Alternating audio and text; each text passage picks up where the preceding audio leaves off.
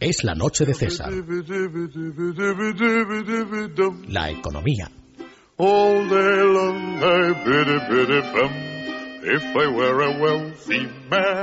Pues ya lo saben ustedes, dejen de fumar, de beber, de ir al teatro, cualquier cosa placentera, porque la coz que les puede dar Montoro, en términos fiscales por supuesto, puede ser terrorífica. Coloquen el respaldo de sus asientos en posición vertical y sobre todo abróchense los cinturones porque acaba de llegar don Juan Ramón Rayo y entramos en la zona de economía. Muy buenas noches, don César. El capital que tiene un país se puede dividir en capital humano, capital inmobiliario y capital financiero. Se podría añadir otro, capital social y demás, pero estos son los tres grandes grupos de capital con los que cuenta un país. Y lo cierto es que en los tres grandes grupos España no está muy bien dotada y hoy tenemos precisamente noticias que lo confirman. Sobre el capital humano, pues obviamente es la noticia del día, tenemos esa polémica a propósito de la educación, esa retirada del plan de becas de José Ignacio Bert, por el cual solo recibirían becas aquellos estudiantes que lleguen a un 6,5 eh, a 6,5 puntos de, nota, que tampoco es que sea una notaza extraordinaria,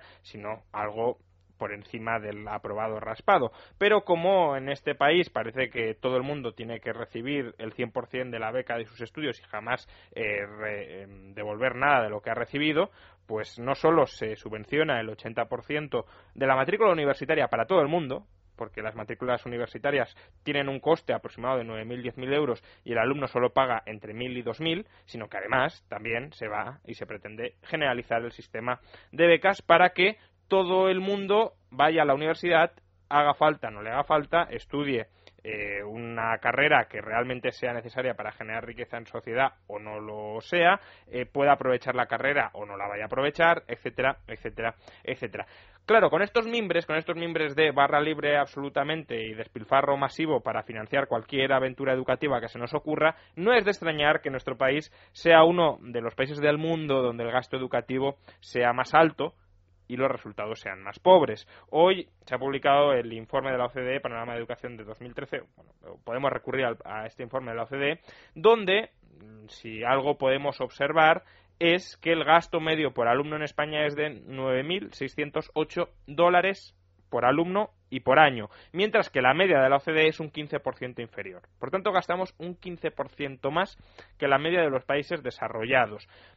De hecho, imagínense, en el año 2007, en plena burbuja, España era el país de Europa que más gastaba en educación en relación con su renta per cápita. Gastábamos más en términos absolutos que Finlandia, que es el país que según PISA obtiene mejores resultados, pero es que además, si poníamos en relación el gasto con nuestra renta per cápita, que obviamente es lo que hay que hacer, porque no es lo mismo que un país pobre gaste algo que, un país rico gaste un poquito o gaste un poquito más, eh, sino que hay que ponerlo, ya digo, en relación ¿Qué, gastamos con qué podemos gastar? Bueno, pues España era el país de Europa que más gastaba en educación en relación con su renta per cápita. ¿Y los resultados? Pues resultados bastante pésimos. No tenemos ninguna universidad española entre las 150 mejores del mundo según los más diversos rankings. En PISA estamos por debajo eh, de la media. Somos uno de los países del mundo con mayor porcentaje de ninis, es decir, de personas jóvenes que ni estudian ni trabajan. Tenemos un desempleo juvenil elevadísimo pese a la supuesta inversión en capital humano que acometemos y por tanto, al final lo que tenemos es un fracaso educativo generalizado que se debe fundamentalmente a que no hay ninguna correlación entre las necesidades del mercado y la oferta educativa de las universidades. Como el estudiante no tiene que pagar la universidad para luego tratar de buscar un empleo remunerativo que le compense el gasto incurrido a la hora de pagarse la universidad, sino que simplemente al estudiante se le paga la universidad, estudie lo que estudie y obtenga el rendimiento que obtenga y por tanto no tiene por qué preocuparse de que lo que estudie sea útil y de que sea más útil de lo que cuesta, la consecuencia es que hay unos programas educativos que además se planifican desde el Estado que están absolutamente disociados con la realidad y que todo el mundo entra en la universidad le eh, vaya a exprimir y vaya a utilizar y vaya a emplear en, tareas valiosas los conocimientos aprendidos o no. Y por tanto tenemos un despilfarro masivo en capital humano. Invertir mucho en algo no significa que ese algo vaya a dar buenos resultados. Eh, invertir mucho en educación no significa que vayamos a tener una educación extraordinaria. Significa simple y llanamente que podemos estar dilapidando y despilfarrando mucho dinero en educación. Por ejemplo, hasta el año 2007 España invirtió muchísimo en ladrillo y la consecuencia consecuencia no es que tengamos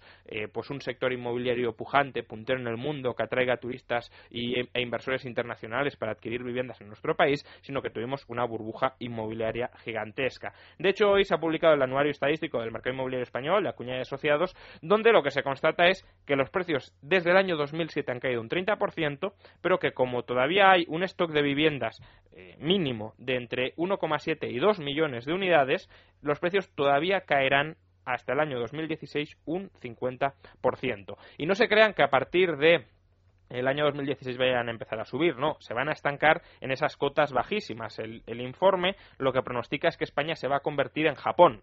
Japón fue un país que sufrió una burbuja inmobiliaria de dimensiones incluso mayores que la española. Recordemos que, según se contaba en aquellos años, a principios de los 90, el Palacio Imperial de Japón, la superficie que ocupaba el Palacio Imperial de Japón, tenía más valor que todo el estado de California.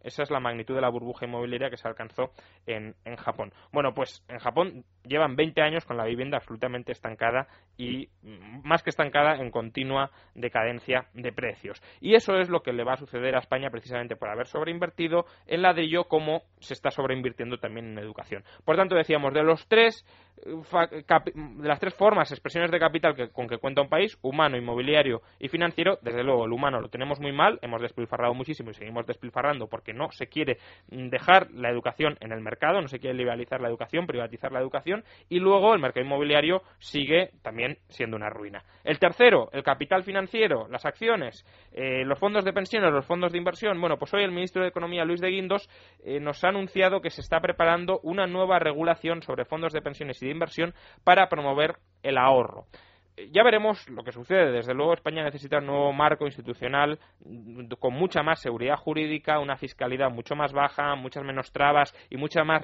muchas menos regulaciones eh, en relación con la gestión de los fondos para eh, pues para profesionalizar todavía más estos fondos y para que sean accesibles a todo el mundo y para que haya competencia de verdad entre ellos, de manera que no haya posiciones, digamos, oligopolísticas, ni haya intervenciones a la hora de gestionar, pues si es mejor tener más efectivo, más acciones en un determinado momento. Sin embargo, cuando el ministro anuncia que va a haber una nueva regulación en esta materia, temanse lo peor, porque suele ser la puerta de entrada para eh, regulaciones absurdas de todo tipo que lo único que harán será desprofesionalizar el, sector. Esperemos que no, esperemos que sea una eh, nueva regulación en el sentido de liberalizar el sector de los fondos de pensiones y de inversión, pero más bien nos tememos lo contrario, porque de hecho la mejor manera de promover el ahorro en este país es no grabándolo con impuestos, y este gobierno lo ha grabado eh, muy intensamente con impuestos. La manera en que podríamos promover el ahorro es, por ejemplo, eliminando el impuesto de patrimonio, rebajando o eliminando la tributación de las eh, plusvalías o eliminando la tasa Tobin y no subiendo o manteniendo todos estos impuestos,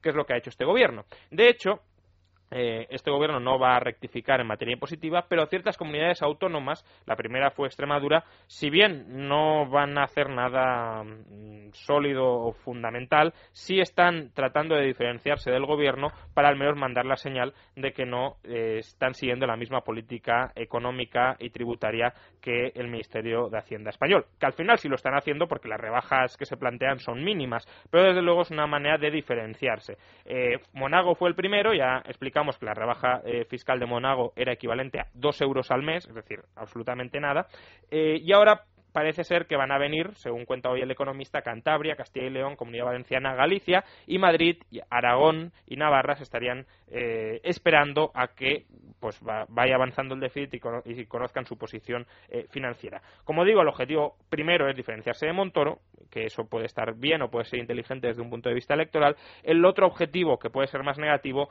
es aplacar el clamor a favor de la bajada de impuestos dando ciertas migajas y aparentando que se están bajando impuestos cuando en realidad no se están haciendo. Son bajadas de impuestos de cara a la galería, pero sin ninguna eh, intensidad realmente o sin ningún cambio realmente digno de tal eh, nombre. Por tanto, decimos capital humano mal, capital inmobiliario mal, capital financiero mal y encima muy grabado a impuestos. Eh, la otra cara de la moneda del capital la cara negativa del capital es la deuda. Y en deuda, por desgracia, España va muy bien servida. Eh, durante. ¿Quiere usted decir en el sentido que tenemos toda la que queremos y mucha más? Y mucha más. Es decir, en inversiones vamos muy mal, pero en deudas vamos eh, pues muy bien en el sentido de tener muchas, que es algo muy negativo. La deuda lo que tiende a provocar es a erosionar el crecimiento. Hace unos meses hubo una polémica muy grande porque el, informe más famoso al respecto, el de Reinhardt y Rogoff, fue revisado y fue corregido por unos estudiantes estadounidenses, pero lo cierto es que en realidad la conclusión de que a más deuda pública, menor crecimiento potencial, ni se puso en duda ni es falsa, al menos siguiendo correlaciones estadísticas. Eh, hoy, de hecho, eh, bueno, eh, hace unos días el Banco Internacional de Pagos de Basilea ha publicado su informe anual, donde, entre otras cosas, trata de demostrar que ya dejando de lado el informe de Reinhardt y Rogoff, hay otros informes, otras correlaciones empíricas que demuestran que a más endeudamiento público, menor crecimiento potencial. En concreto, pues sacan a colación cuatro estudios donde se muestra que cuando la deuda pública supera entre el 80 o el 90%, hay esa banda de fluctuación, el crecimiento potencial cae por cada 10 puntos adicionales de deuda entre 13 centésimas y 20 centésimas. Eso pues que estamos aviados. Estamos aviados precisamente porque España ya va a superar el 90%, es decir, ya estamos en esa zona crítica. Y a partir de ahí, cada 10 puntos de deuda, que es algo que se puede acumular cada año, reduce nuestro crecimiento potencial, dice el Banco Internacional de Pagos de Basilea, unas 20 centésimas. Por tanto, si aumentáramos 30 puntos la deuda, eh, reduciríamos más de medio punto al año nuestro crecimiento potencial. Pero es que hay otros informes que es bastante peor, que hablan de 0,6, 0,7 puntos eh, porcentuales por cada 10 puntos adicionales de deuda, que estaría mucho más en relación con lo que demostraron Reinhardt y eh, Rogoff. Y de hecho, el Banco Central e Internacional de Pagos de Basilea mm, lo que constata también este informe es que España es el país de la eurozona que tiene que aplicar un mayor ajuste fiscal a fecha de 2013. De hecho, habla de un ajuste fiscal de 10,4 puntos del Producto Interior Bruto, cuando el Gobierno pues, saca pecho por haber reducido en 2012 dos puntos la brecha fiscal. Nos quedarían todavía más de 10 puntos para regresar a una senda de sostenibilidad fiscal, según el Banco Internacional de Pagos de Basilea. Y no se dejen confundir por las cifras que hoy se han publicado de déficit trimestral. Hoy se ha dicho, eh, en la Intervención General de la Administración del Estado, que el déficit del conjunto de las administraciones públicas en el primer trimestre del año es del 1,2% del PIB. Esto parece muy buena cifra y, de hecho, si se mantuviese todos los trimestres así sería muy buena cifra porque cerraríamos por debajo del 5, pero cuidado, si vamos dato por dato lo que tenemos es que el déficit de la Administración Central es del 1,5, por tanto, si lo anualizamos, la Administración Central terminaría con un déficit del 6 y luego, tanto el, el Gobierno en sus previsiones ve claramente que el déficit de las autonomías van a terminar en el 1,2 y que el déficit de la seguridad social va a terminar al menos en el 1%. Por tanto, 6 más 1,2 más 1 nos vamos al 8,2%, 8% de déficit si las cosas siguieran como hasta ahora. Por tanto, lejos de ser un buen dato, en realidad, como hay superávits que no se van a mantener a cierre de año, estamos en una senda realmente preocupante. Eh, todo apunta a que finalmente cerraremos en torno al 7, pero es que el 7 es muy mala cifra porque vuelve a consolidarnos en un nivel de déficit insostenible. Pues muchísimas gracias, don Juan Ramón. Hacemos una pausa y regresamos con nuestra tertulia de economía.